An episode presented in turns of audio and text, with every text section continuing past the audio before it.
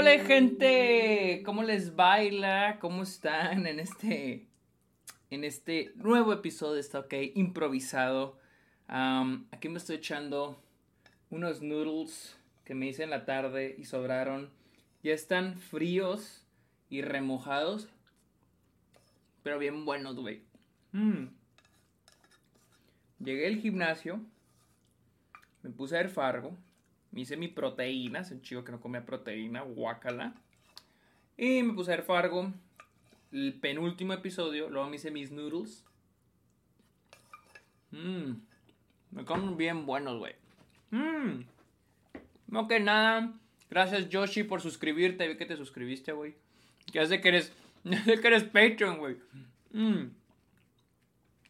Bienvenidos, bienvenidos a todos. Luego les digo, me hice mis noodles y vi el último episodio de Fargo, la cuarta temporada. Mm, me puse carnita. Mm. Introducenos Fargo, please, a los que no tenemos idea. Por supuesto que sí. De eso voy a hablar. De hecho, voy a hablar de la película y de la serie. Mm. Déjenme, me paso la carne. Mm.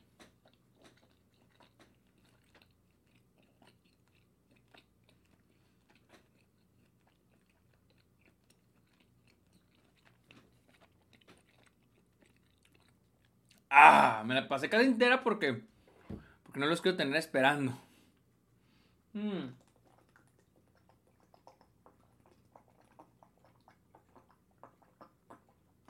Ay, disculpen. Ok. Vamos a ver de, hablar de Fargo. Pero primero que nada, les quiero volver a recordar que este sábado vamos a hacer un en vivo, Luisa y yo. Vamos a hacer un en vivo. Este. El el Drunk Movies, que sería como el Drunk History, que vamos a estar hablando pedos de, una, de algunas películas, les vamos a contar algunas películas mientras estamos pisteando. Así que estén pendientes. Creo que va a ser este sábado a las 6 horas de la Ciudad de México, pero igual voy a checar. Ahí lo puse en Twitter, no me acuerdo si 6 o 7, pero creo que es a las 6, quería empezar temprano. Quién sabe hasta cuánto, cuánto duremos. Ah, también este... Eh, ¿Qué más? Confirmado el primer invitado para esta OK. Eh, acabo de confirmar esta tarde un nuevo invitado. Voy a traer a un amigo que es productor y director. Eh, él trabaja para una productora aquí en El Paso. Es una de las productoras más grandes aquí en El Paso. Eh, han hecho documentales para HBO, para los Steelers, para diferentes comerciales. Han hecho videos musicales, cortometrajes. Y este, ando buscando traer este, invitados porque mis productores ejecutivos, como pueden ver, mis patrons, andábamos haciendo una lluvia de ideas de cómo hacer crecer esta, ¿ok? Dijimos, hay que traer invitados. Entonces, este va a ser el primer invitado. Luisa no es invitada porque ella es parte de esta, ¿ok? Es parte del reparto original, de los personajes originales de esta, ¿ok? Así que este sería el primer invitado, ¿sí? Sería el primer invitado de esta, ¿ok? Sí, este sería el primer invitado. Ah, les digo, es un productor, director, y lo voy a traer la siguiente semana, el martes. El martes a las 7 de la tarde, hora de la Ciudad de México, para que estén listos, para que hagan un espacio para ver el en vivo. Así que, este, nada más eso. Nada más eso. Y recordar que los miércoles se ve Loki. Aquí vemos Loki. Eh, para que estén pendientes. Pero bueno. ¿Qué, onda Manuel Murillo? ¿Cómo estás? Acting Luis. Buen provecho. Aquí los dos comiendo. Que ya me llené. Me llevé con agua. Neta, esta madre es un veneno, yo creo. No es como, eh, no es tan malo como la maruchan, pero es un veneno. Mm, qué rico veneno. Qué rico veneno. Pero bueno. Ah, hola Juan Parral, ¿cómo estás? Mm. Sergio, mándale un saludo a mi prima Steffi. Güey. Yo inventé los albures, mamón. Yo inventé los albures en secundaria, en primaria, güey. Yo inventé los... Por favor, güey, por favor. Ah, ah, buenas, Alumini. Tony Mendoza salió en la portada. Así es, así es. Ahí van a aparecer mis patrons hermosos. Mm. Mándale un saludo a mi novia Ale. Saludos a tu novia Ale. Estoy casi con cuidado, eh.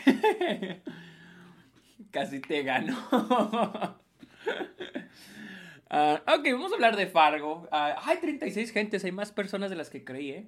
Es que algo que me sean mis patrons es de que, güey, avisa con tiempo de los en vivos, pero es que lo malo es que siempre se me ocurren los en vivos de que el mismo día, o sea... Es lo mismo que pasa con mi, con mi Patreon. Con mi podcast está ok. O sea, cuando me da la gana hago el podcast. Cuando tengo ganas de hablar de una película, hago el podcast. Y lo mismo me pasa con Twitch. No puedo tener un horario. No puedo tener un horario. Ahorita con lo de Loki es fácil porque pues, hay que ver Loki. Pero no les puedo decir, ay, el lunes y lo el lunes no tengo nada de qué hablar. Pues no está chido, ¿no? Ah, la vida no te notifica, es al putazo. Exactamente. Es una buena frase de vida. La vida no te notifica es al putazo. Eh, un hombre sabio una vez dijo. Uh, Dancing Sajo, ah, perro, es la playera de ayer. ¡Ah, lo notaste, güey! Ok. De hecho, cuando me la puse, estaba esperando, dije, tal vez no lo noten. O tal vez sí lo noten. Sí traigo la playera de ayer. Porque por lo general hace un chingo de calor. Y por lo general ando en cuera. O sea, ando nomás en boxers aquí en mi cuarto, en el depa. Este. Entonces, pues obviamente ni modo que salga aquí encuerado. Entonces, me, ahí está tirada la playera y dije, no, pues me pongo esa. Así de, así de, mi, vida no, mi vida no es tan desastrosa. O sea, normalmente en tiempos normales no es un desastre. O sea, por lo general cuando voy a la escuela, o sea, es más, la, la cama ahorita la ven alzada. Pero en realidad está todo el día desalzada. Pero no es algo normal mío. Yo sí suelo ser muy ordenado. La cosa es que desde la pandemia, el hecho de quedarnos aquí en casa, es como que, güey, ¿para qué alzo mi cama? ¿Para qué me pongo ropa? ¿Para qué me baño? No sé qué, si me baño. Pero, mm, o sea, pero normalmente cuando voy a la escuela sí alzo mi cama, limpio mi cuarto, etcétera, etcétera. Así que no quiero dar una mala imagen. Ah, a ver, eres un crack. Gracias, gracias. Fargo, la película es una joya. La serie solo vi la tercera, la cuarta quiero verla. Ok, no leemos playera, no hay pedo. Exactamente, no la huelen, yo sí. Y no huele mal, huele todavía el desodorante de ayer. Ah, ok, vamos a hablar de Fargo. Fargo es una de mis series favoritas de todos los tiempos. Está Los Sopranos, Twin Peaks, Atlanta, Survivor, Mr. Robot, Fargo. No ese no es el top, así no es en orden ese top, pero está en ese grupo. Yo amo Fargo con mi alma. La amo. Amo la serie, amo la película, amo a los Cohen. Este. Pero les voy a contar de qué va, de qué trata. Ah, en el Netflix de Estados Unidos está Twin Peaks. Sí, pero ya lo van a quitar. Está Twin Peaks la original, pero ya la van a quitar o ya la quitaron, de hecho. Ya la quitaron, la quitaron ayer. Eh, y The Return está en Showtime. Yo creo que ya la van a pasar a Paramount Plus porque es de Paramount. Ah, buenas, buenas. ¿Qué hubo, Shelly? ¿Llegaste un poquito tarde? A ah, todos amamos Fargo, claro que sí. Fargo está disponible. Eh, la película no sé si está disponible en en Prime en Estados Unidos, no sé, digo en México. Acá no sé dónde está Fargo, honestamente, en Estados Unidos. En México no sé dónde está la película, pero la serie, las tres primeras temporadas están disponibles en Netflix. De hecho, yo ahí vi la primera, la primera vez que vi Fargo, la vi en Netflix en México. Así que por si le quieren ver, ahí está. Fargo, ok, Fargo llega como esta historia, primero que nada la película, que es del 90 creo, del 90 y algo eh, está, en Amazon Prime en México. Yo les voy a recomendar ver primero la película. Son historias diferentes. La película es diferente a la primera temporada, a la segunda, a la tercera. Cada temporada es una historia distinta, pero es en el mismo mundo, es el mismo universo. ah, en el 96, ahí me fui muy atrás, güey. Fargo llega como esta película, trata la historia de este hombre que quiere secuestrar a su esposa, quiere fingir un secuestro para que... ¡Eh! Me asustaste, Nico D'Ambrosio. Bienvenido, gracias por suscribirte. Aquí les estoy platicando de qué es Fargo. Les digo, Fargo trata la historia de este hombre que quiere eh, mandar a secuestrar a su esposa para poder pedir, pedirle al papá de la esposa pues la extorsión, ¿no? La lana. Obviamente sin decir, eh, soy el esposo de su, de su hija. No. O sea, él contrata a dos hombres, entre ellos Steve Buscemi, para, para, este, para secuestrar a su esposa, pedir el dinero y repartirlo. Obviamente todo sale mal. Y, y, y, es lo... Eh, es, eh, primero que nada la película está chingoncísima, el guion está chingón, pero una de las cosas claves, la esencia de Fargo es cómo las acciones humanas, las malas decisiones, terminan en algo gigante, ¿no? Y, es lo padre de este. de Fargo, ¿no? De que las malas decisiones. Eh, de cómo la naturaleza humana. Eh, lo que es parte de la naturaleza humana, nuestras malas decisiones o nuestra moral. Siento que Fargo, serie, película, y es lo que me gusta mucho de la serie, de que hace, le hace mucha justicia a la película. No es una readaptación, sino es un este contar más historias similares a las que vimos a la película, similares en el aspecto de que son estos personajes de la vida cotidiana que toman malas decisiones, que toman decisiones no equivo o sea, son equivocadas no porque se equivocaron, sino porque son eh, moralmente erróneas, moralmente malas, ¿sí? Y que al final terminan, eh, termina saliendo todo mal, termina haciéndose algo gigante. Y es como la, la, la la idea del efecto mariposa, no la película, sino la teoría de que el aleteo de una, ¿cómo va? El aleteo de una mariposa puede crear un huracán en el otro lado del mundo, ¿no? Una pendeja así. Ah, que por una cosita, la, la, acción de un, un, evento pequeño puede ocasionar un evento gigante. Y eso es Fargo, esa es la esencia de Fargo. Lo vemos en la primer, en el primer, este, en la película, que es este hombre que quiere mandar secuestro a su esposa y todo sale mal. Pero no solo para él, sino para más personajes. Y en la primera temporada eh, de Fargo lo vemos con Lester Nygar que mata a su esposa y toma una decisión al decirle a un hombre que mate, que mate a otro hombre y luego él toma otras malas decisiones que terminan saliendo todo mal. En la segunda temporada vemos a una persona tratando de extorsionar a una juez y todo sale mal, todo sale horriblemente mal, nada más por eso. En la tercera temporada vemos cuando un hombre le pide a otro matar a otro hombre y este güey se equivoca de hombre porque mata a un güey con el mismo apellido, le dice mata a don, don García y va y mata a otro García. Y todo sale mal. El, hecho de que la moralidad eh, está juzgada. O sea, el hecho de que los personajes son personajes de la vida cotidiana, tomando malas decisiones, volviéndose malos, más que nada por dinero. Y hay que entender que las películas de los Cohen, en eso es lo que persiguen sus personajes, el dinero. El dinero es el tema central de los personajes de los Cohen. Y es lo que me gusta muchísimo de Fargo, de que se siente la esencia de la película y se siente la esencia de los Cohen. Aunque los Cohen no están involucrados, nada más son productores ejecutivos, pero no están involucrados, o sea, nada más prestan su nombre. Barton Flink lo no he visto y creo que hay otra. Ah, hay otra que tiene la excepción, pero por ejemplo el Big Lebowski, ah, dinero. Este, creo que Serious Man tampoco, pero hace rato que no la, hace rato la vi. Este, la de la balada de un hombre, no sé qué, la de Inside Louis Davis, creo que se llama, también. A Fargo, también. Uh, esta, la de Rising Arizona, también. Todo es el centro del dinero. Y les digo, este. Casi todas las películas, o por ejemplo, la balada de Buster Scruggs, la mayoría de los, de los, de los eh, cuentos se centran en personajes presentes del dinero. Y les digo, aquí con Fargo se siente esa esencia en la, en la serie. Y está muy chingona, porque lo más esencial de la película es los personajes. Los personajes son personas de la vida real metiéndose en embrollos, en embrollos muy cabrones, en embrollos que no quisieran estar. En la primera temporada vemos a Lester Nygar, este hombre que vende seguros, que termina cometiendo malas decisiones. Y luego también no solo malas, eh, malas este, acciones, malas decisiones, sino también malos entendidos, o sea, cosas que que se malentendieron, ¿sí? Y por toda la temporada y en la película, vamos a ver, nosotros como espectadores conocemos la verdad, lo que en verdad pasó, pero vamos a ver cómo personajes van a estar malentendiendo todo y van a tomar malas decisiones gracias a eso. Y luego a veces lo más frustrante es de que esos personajes nunca se llegan a, dar cuenta de la, de la, verdad. Pero es lo padre, porque así es la vida real, así funciona. Y por eso a mí me gusta Fargo. Claro que Fargo lo lleva a puntos extremos, ¿no? De de que malas eh, decisiones, malas, este, ¿cómo se llama? malos entendidos llevan a consecuencias violentas inclusive.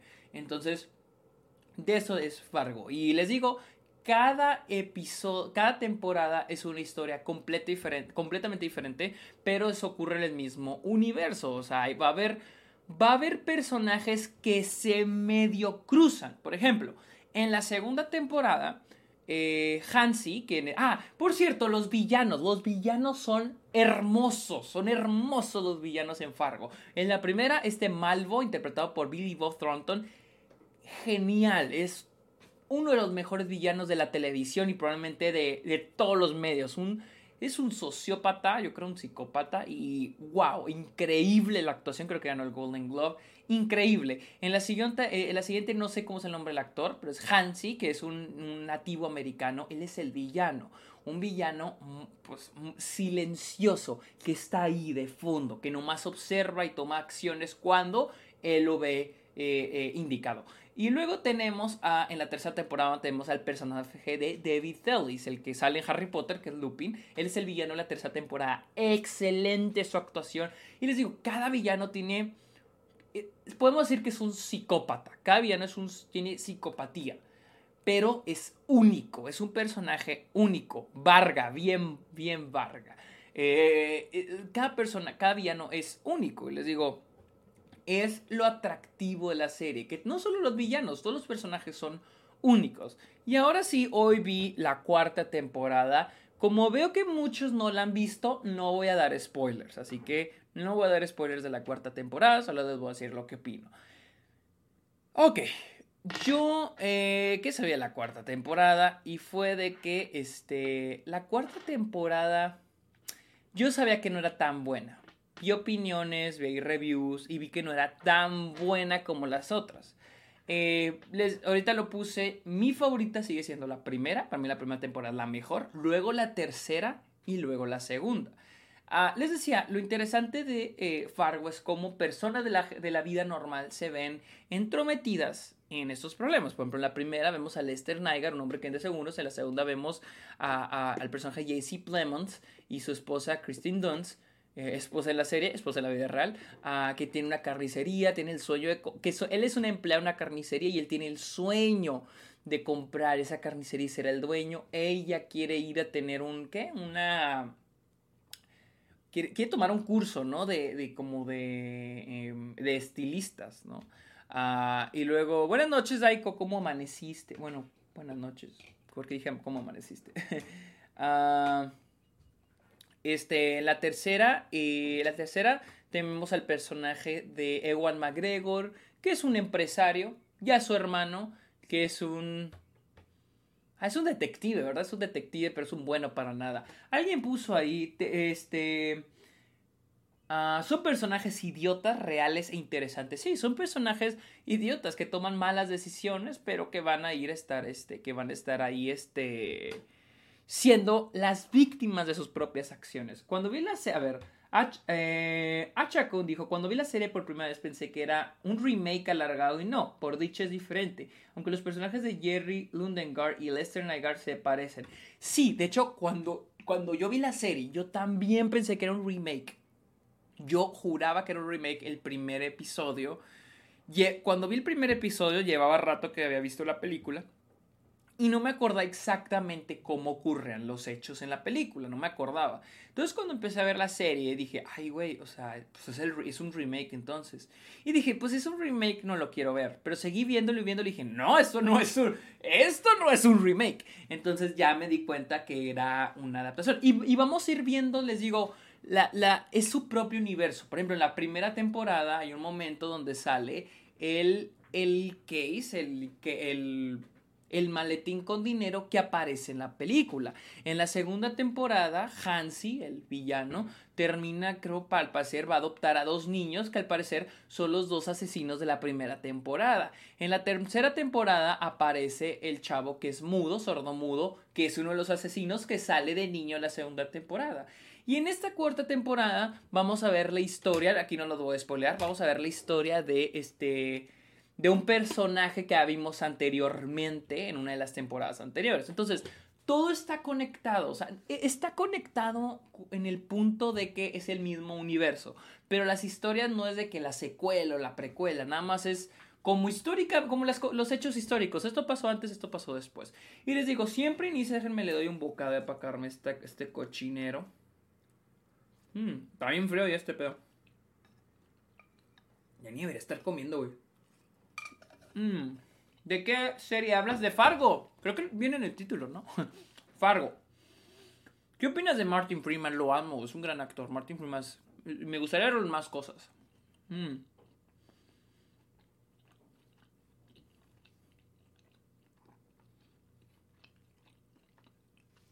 Ay, güey, me... Ah, está picoso, pero me pasó por otro lado, güey. No mames. pero sí. Y la serie, la serie, la película inicia con estos títulos que dice This is a true story. Esta es una historia real.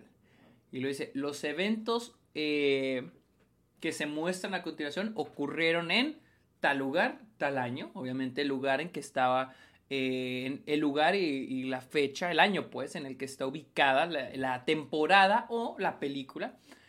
y luego ah, dice algo bien interesante, dice, los hechos, eh, los nombres de las... los nombres de los de los que forman parte de esta historia fueron cambiados por... Res ah, no sé. Por respeto a los sobrevivientes, los nombres fueron cambiados. Por respeto a los muertos, la historia se cuenta exactamente como ocurrió. Se me hace bien chingona, se me hace bien chingona. Pero ojo, es este... ¿Qué dices? Sergio, no comas de hoy, hace unos viejitos te casarás con una anciana. A la verga, nunca ve eso. Nunca ve eso. ¿Has visto Doctor Who? Hace mucho la vi, hace mucho la vi. La temporada con este David Tennant. Vi algunos episodios que sí me gustaron. Ah, o sea, ¿son historias reales? No, no son historias reales. Cuando yo vi Fargo la primera vez, dice, This is a true story. Que era, ay, es una historia real. Y cuando veo todo, digo, no mames, qué desmadre. No, no es una historia real. Pero esa es la esencia, porque creo que es parte del decir esto ocurre todos los días. ¿Cuántos embrollos, cuántas historias, cuántas cosas no están conectadas, cuántas coincidencias no existen en el mundo? Como han visto Magnolia de Paul Thomas Anderson, si no lo han visto se lo recomiendo mucho, es eso, de las coincidencias, de las conexiones. La persona que vimos en el supermercado, tal vez la volvamos a ver mañana y ni siquiera nos demos cuenta. Que el, que el, el no sé, el Tal vez el paquete de Nurus que compré hoy, tal vez alguien lo devolvió y lo devolvió un asesino, un asesino lo devolvió. O sea, el hecho de que todas las historias de todas las personas del mundo están conectadas, eso es lo que yo interpreto, pues. Y es lo chido de Fargo, o sea, es lo chido de Fargo. Ahora, la cuarta temporada, ahorita vi la cuarta temporada.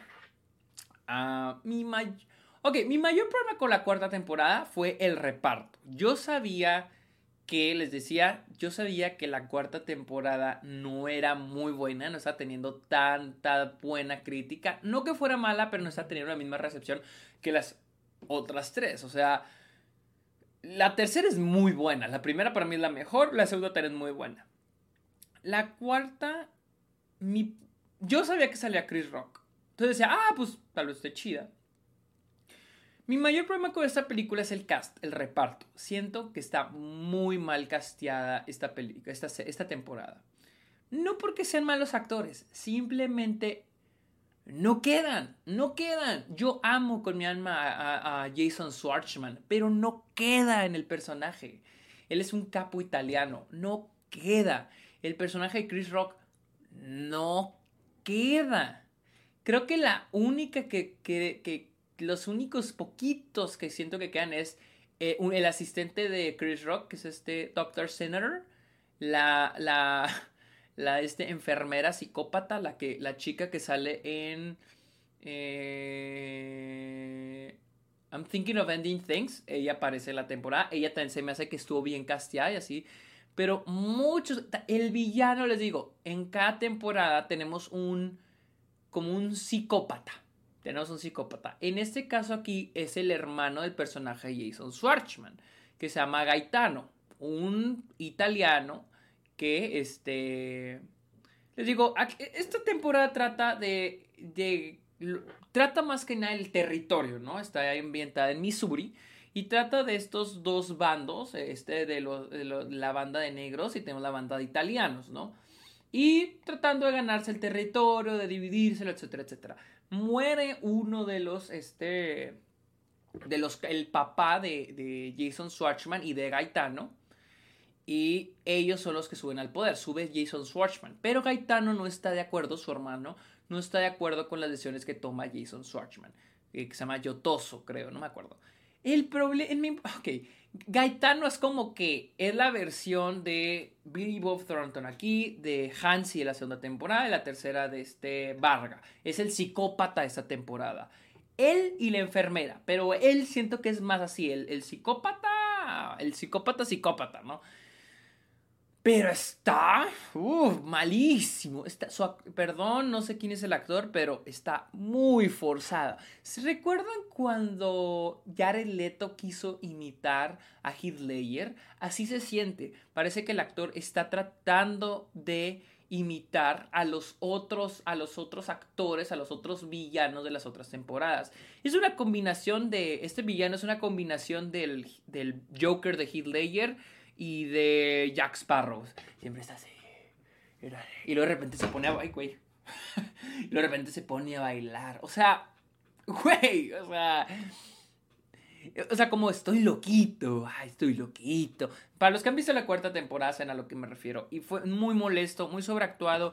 Y ah, están muy caricaturescos los personajes no se sienten reales, no se sienten para nada reales. Y esta es la temporada que rompe con la fórmula de Fargo. Chistoso el decir rompe la fórmula como algo malo. Y es de que les digo, pierde su esencia Fargo. Les digo, Fargo es el que una persona toma una decisión y de ahí ya vienen todas las consecuencias. Una mala decisión.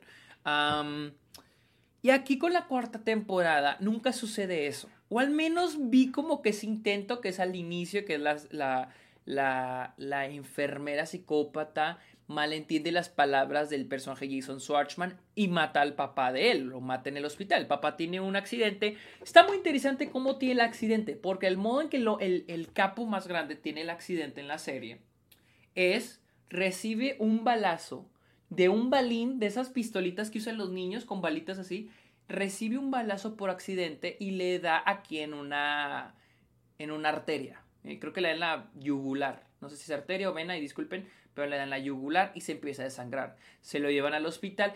Ahí fue cuando dije, oh, ok, ahora sí, Fargo. O sea, por un accidente pendejo este hombre se va a morir. Y no, después te agregan que este... Te agregan que Jason Schwartzman se, se entromete poquito con la enfermera y le pide que por favor cuide a su padre. Él, ella lo malinterpreta y mata al papá. También queda en duda si lo malinterpretó porque después se nos revela que la, enfermera pues mata a sus pacientes, ¿no? Eh, y dije, bueno, tal vez este es como que la chispa, pero en realidad no se siente como que el evento que va a desatar a los otros eventos. Y luego les digo, tenemos al personaje Chris Rock, que es el capo de, los, ah, del bando de los, de los negros. Y lo tenemos a Jason, Jason Schwartzman, que es el capo de los italio, italoamerica, italianos, pues.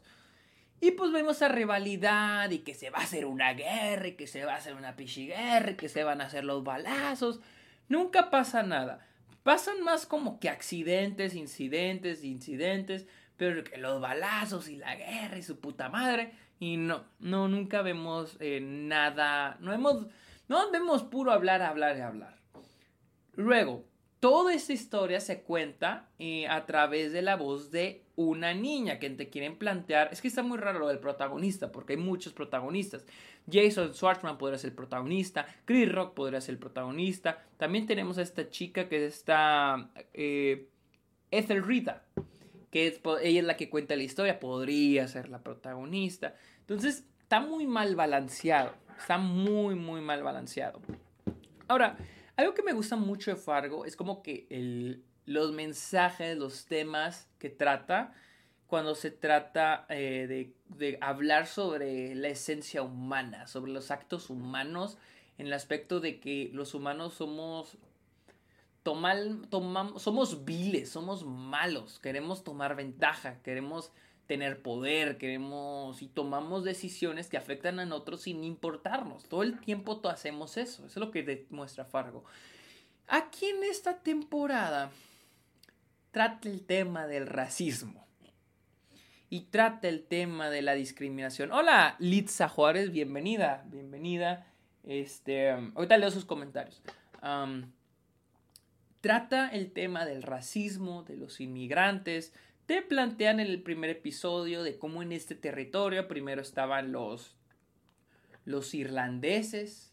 No, no estaban primero los, los, los británicos, llegaron los irlandeses, se agarraron a chingazos, Llegaron los italianos, se agarraron a chingazos.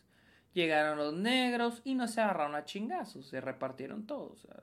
Dijeron, a ti te toca tal y te toca tal. Y hay cosas muy interesantes. Por ejemplo, tenemos el personaje de este Rabbi, Milligan, interpretado por el gran Ben Whishaw. Whishaw? Ya. Sí, Ben Whishaw. ¿Quién es la voz de, de este de Ted, pendejo? De Paddington. De Paddington. Él es un personaje que me encantó y la neta siento que es un actor muy poco valorado.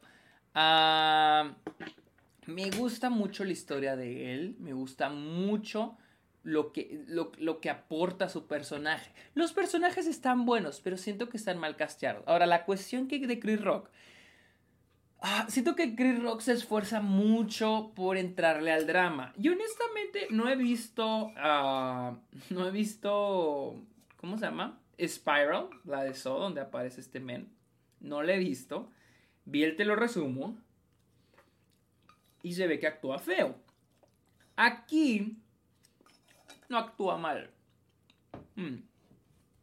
No actúa mal. A veces se ve raro. Mi problema con Chris Rock es su voz. Necesita cambiar su voz.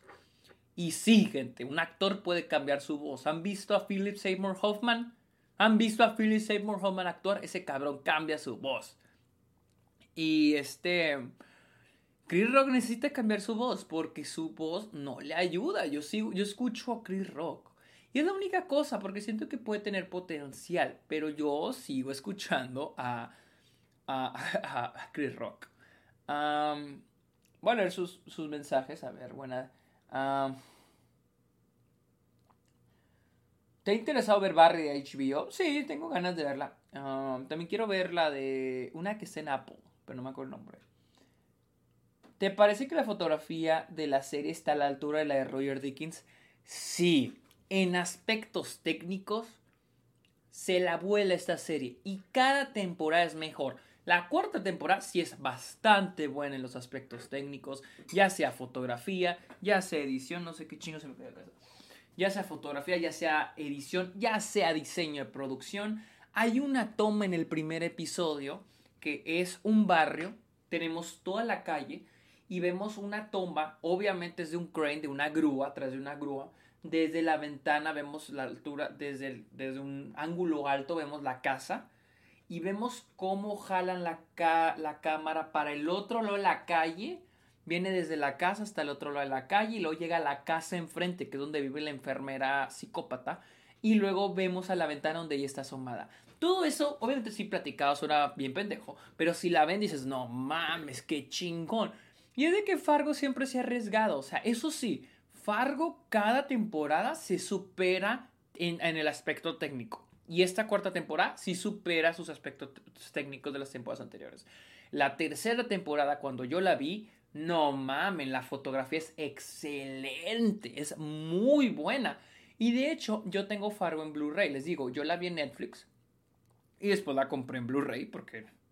Pero nomás está la primera y la segunda temporada. Yo quería comprar la, la tercera porque la tercera era como que, güey, la tengo que tener. Visualmente es espectacular. Y sí, en aspectos técnicos sí se la vuelan, cabrón. Uh, Chris Rock se actúa bien en la temporada. Como les digo, siento que lo intenta y siento que está decente. Pero el problema es que siento que no es su papel. Me imagino a alguien. Es que el problema con él y con Jason Schwartzman es que parecen caricaturas. Jason Schwartzman más que nada parece una caricatura. No sé si es la intención de del, del, de los creadores de haber hecho una caricatura a estos personajes, pero, pero honestamente no me agrada, no me gusta. Y, y mm, con Chris Rock no es tanto una caricatura, el problema es de que es como que tiene que verse amenazante.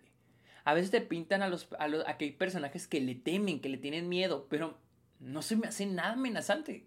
Chris Rock no se me hace nada amenazante. ¿Saben quién debió haber hecho ese papel? Jamie Foxx. Creo que yo, yo creo que Jamie Foxx hubiera hecho un trabajo cabroncísimo con su presencia, hubiera hecho un gran trabajo en, en Fargo en el papel de Chris Rock. Les digo, Chris Rock lo intenta, pero siento que no era el, no era el indicado para el papel. Jason Schwartzman, no sé, yo amo a Jason Schwartzman, pero yo no sé qué enfoque le querían dar a su personaje, porque a veces se pone muy caricaturesco, el hermano ni se diga, pero el hermano es caricaturesco, esas de que te obligan a que te dé miedo, pero no te da miedo. En las temporadas anteriores temías, güey. Aparecía Hansi en pantalla y decías, ay, güey, este güey oculta algo. Varga aparecía y sentía su presencia. Billy Bob Toronto en la primera temporada sentía su pinche presencia, sentía su presencia en pantalla, te daba miedo, temías de lo que le fuera a hacer a la persona con la que estuviera. De esos personajes que no sabes qué van a hacer. Y si están esos personajes interactuando con alguien más, no sabes qué le van a hacer. Algo así al personaje también de los Cohen, de este Javier Bardem en No Country for All Men. Él aparece en un lado y sientes miedo sientes angustia, sientes miedo por la persona que esté con ese personaje. Algo le va a pasar a esa persona, algo le va a hacer. Aquí no, aquí con esos personajes es, estoy loquito, estoy loquito, estoy loquito, estoy loquito. O sea, no, me, no me, agrada. Uh, chale, siento que Chris Rock en verdad trata de hacer papeles dramáticos, pero siento que no le salen. Literal, cada que lo veo actuando en papeles y digo, échele ganas, mijo, no se me agüite. Qué. ¿Será que, a ver, eh, Achacón, ¿será que quisieron ir por otro lado? No sé, tal vez. introducieron un poco más lo de esto de la batalla de mafias, ah, que ya se había introducido.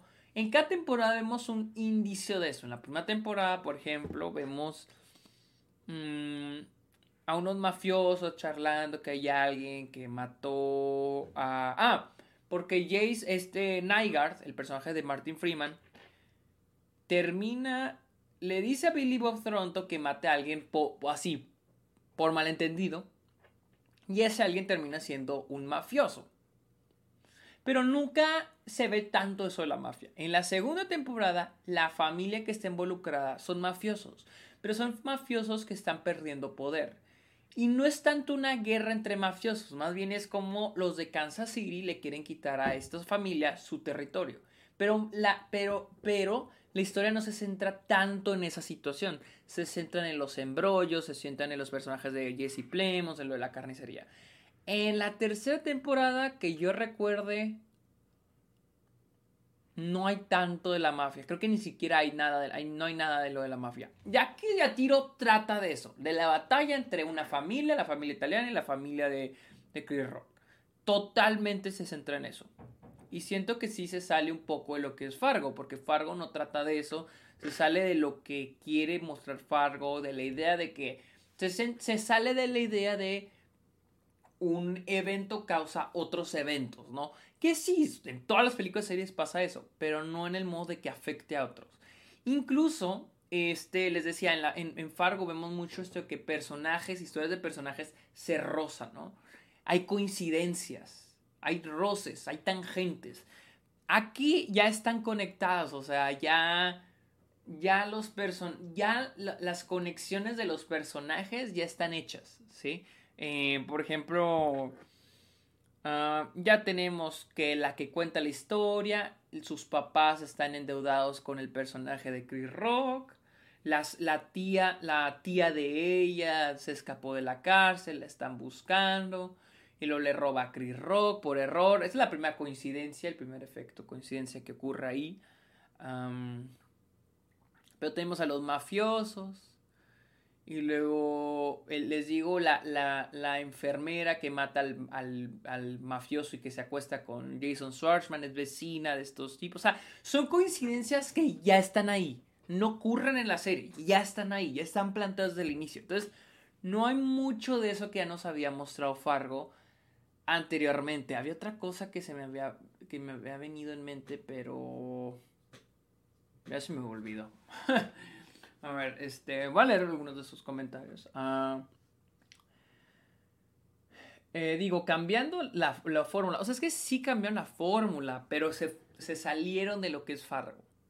Se salieron de la idea de lo que es Fargo. Les digo, eh, aquí es algo que ya está planteado, no vemos esas consecuencias o coincidencias que son esenciales de las series. Aquí vemos ya una historia sobre dos familias tratando de pelearse un territorio. Y nada más. Ah, ya me acordé que les iba a decir, el policía. Algo esencial en Fargo es la figura del policía, la figura eh, del, policía del que está resolviendo el caso. En la película tenemos a la hermosa y grande e increíble Frances McDormand. En la segunda tenemos, en la segunda temporada, en la primera temporada tenemos a la, a la oficial esta, se me, se me olvidó su nombre. ay, déjenme la busco. A la oficial Solverson. En la segunda temporada vemos a el papá, el oficial Solverson, interpretado por Patrick Stewart. No, Patrick Stewart, no, pendejo. Eh, ¿Patrick Wilson es? Sí, Patrick Wilson, por Patrick Wilson, que es el oficial Solverson. En la tercera temporada tenemos a la oficial, tenemos otra oficial eh, que se llama... Sí, este... Burgle, a la oficial Burgle, creo. Sí, a la oficial Burgle. Este... ¿Qué, les digo? Esos oficiales, los policías que, que resuelven el caso, son parte muy importante de la historia. Y son súper chingones, son personajes muy, muy, muy, muy chingones. Están muy padre porque te están poniendo personajes buenos, intentando resolver estos casos, estos misterios. En esta temporada tenemos un oficial de policía que es corrupto, pero en serio no aporta mucho a la trama. No aporta nada, de hecho. O sea, nada más es un policía que tiene ansiedad y luego llega otro oficial de policía. Ah, ok, y luego viene esa trama de este oficial, este US Marshal que viene a buscar a la, a la tía de la que cuenta la historia que se escapó de la cárcel. Pero este hombre que te lo pintan como alguien malo. Y luego al policía policial, mero, bueno, no mero mero, pero el que la historia se quiere enfocar más es un güey con ansiedad, perdió a su esposa, la mataron y... Pero ese personaje no sirve de mucho. Sirve, o sea, hay personajes que solo sirven para conectar algunas cosas, pero no siento que haya un aporte aquí en, Fargo. Uh, honestamente, la cuarta temporada de Fargo me pareció...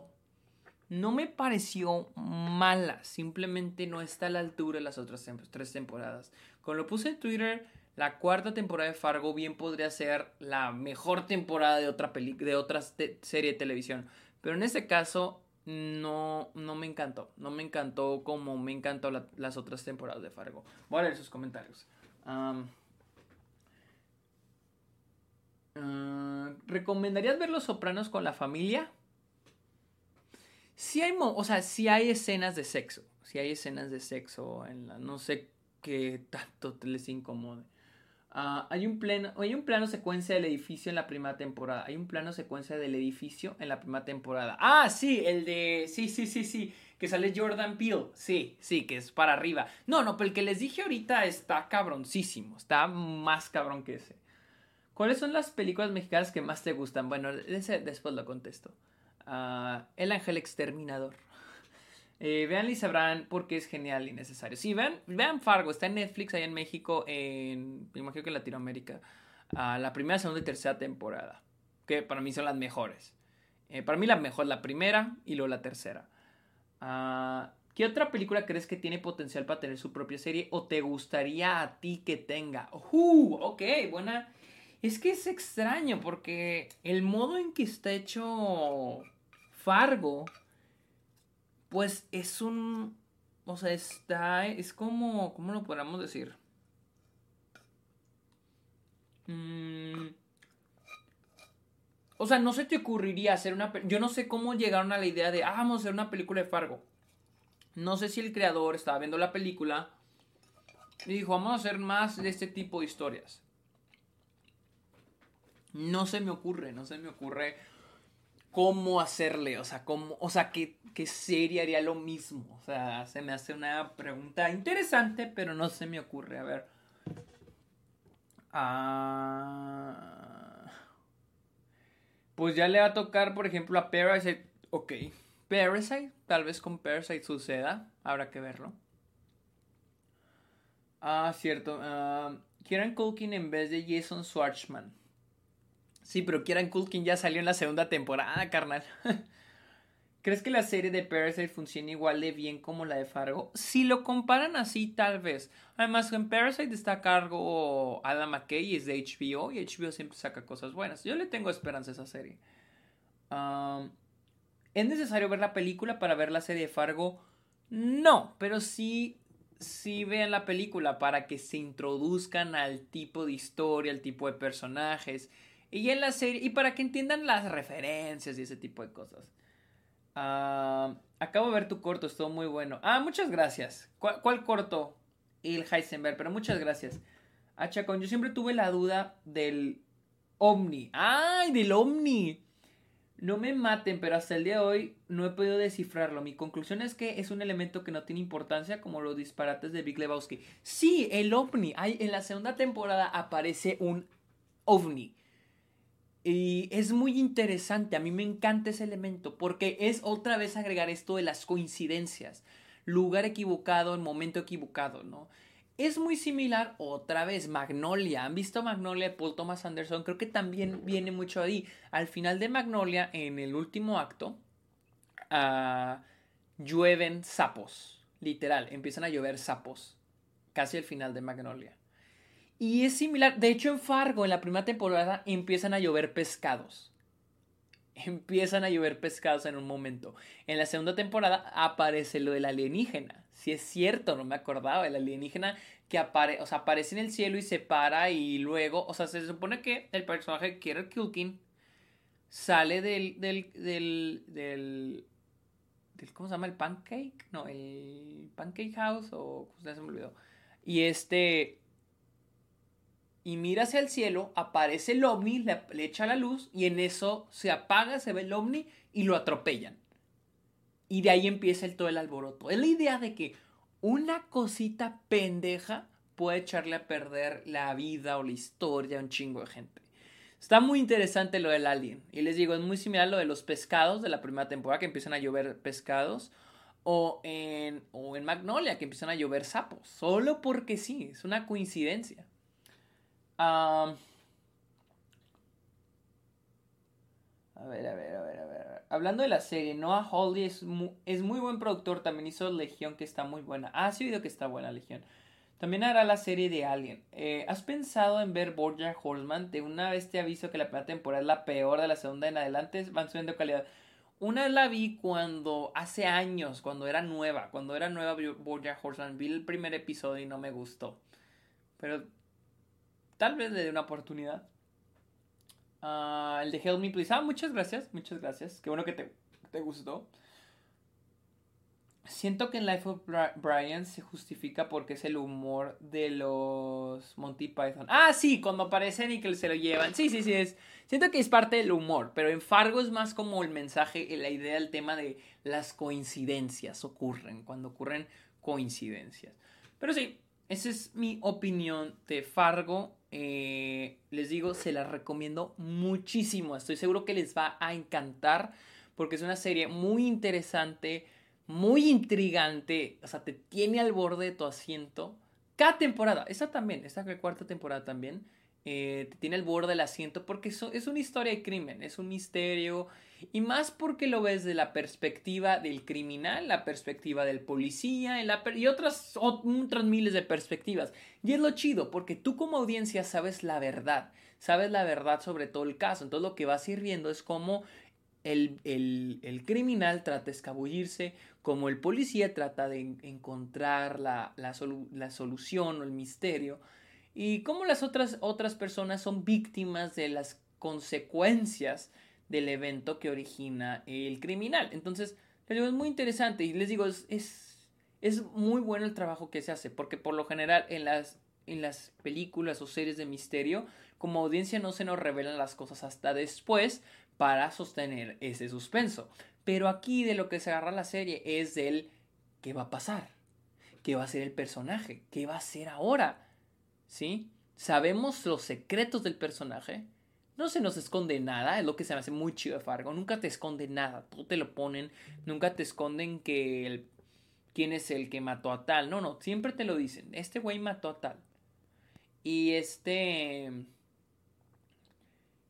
Y es interesante eso, porque oh, es un truco barato que usan mucho las películas de ahora.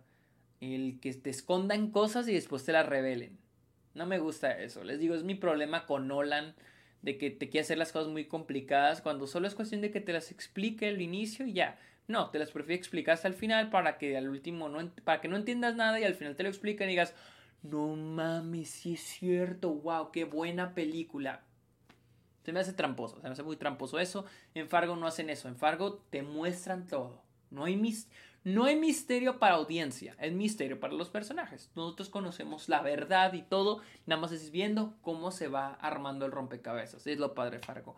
Ah, voy a ver qué más han dicho. Ah, ¿Qué te pareció Mandalorian de los episodios que viste? No me gustó tanto. Perdón, pero quiero volverla a ver. ¿Cuál es tu top 5 de las canciones de Inside? Calmado, espérate. Es considerada miniserie, no se sale, no me sale en Letterboxd. Sí, es una miniserie, pero no, no, creo, no, creo, que no creo que no está en Letterboxd. Sí, es una miniserie ah, o entra como miniserie.